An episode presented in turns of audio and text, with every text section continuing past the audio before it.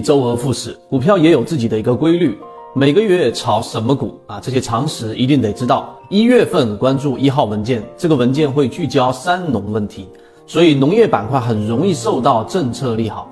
二月份关注大消费，这个时间一般是春节前后，一年当中最大的假期，大部分制造业都休假，但是吃喝都是少不了的。所以，医药、白酒、食品饮料、旅游、零售、家电、汽车等大消费类产业容易受到经济的一个刺激。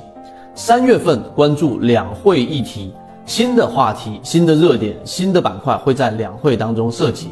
四月份会关注一季报，一定要看那些业绩好的，股东人数大幅减少。接下来呢，就是大家所熟悉的五穷六绝，这段时间主要是年报的一个兑现。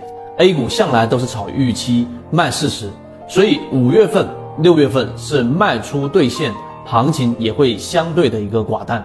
五穷六绝之后呢，就是七翻身。七月份会开始半年报的一个披露，要紧盯高送转的一个机会。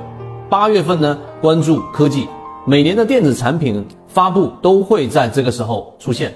九月份关注军工，国庆即将到来，会带来军工相应的一个表现机会。十月份呢，就是中秋国庆双节，是一年当中这个第二长的一个假期，所以关注食品、餐饮、旅游。十一月份、十二月份天气逐渐逐渐变冷，所以煤炭、天然气的机会相对比较多。以上特别值得说的是四月份和十月份这两个月，由于季报披露只延迟一个月，所以我们一年当中最具有价值的选股节点。如果你想知道这些内容，并且进一步去了解，由于平台原因，公众号的位置，泽西船长可以互相转告一下就可以了。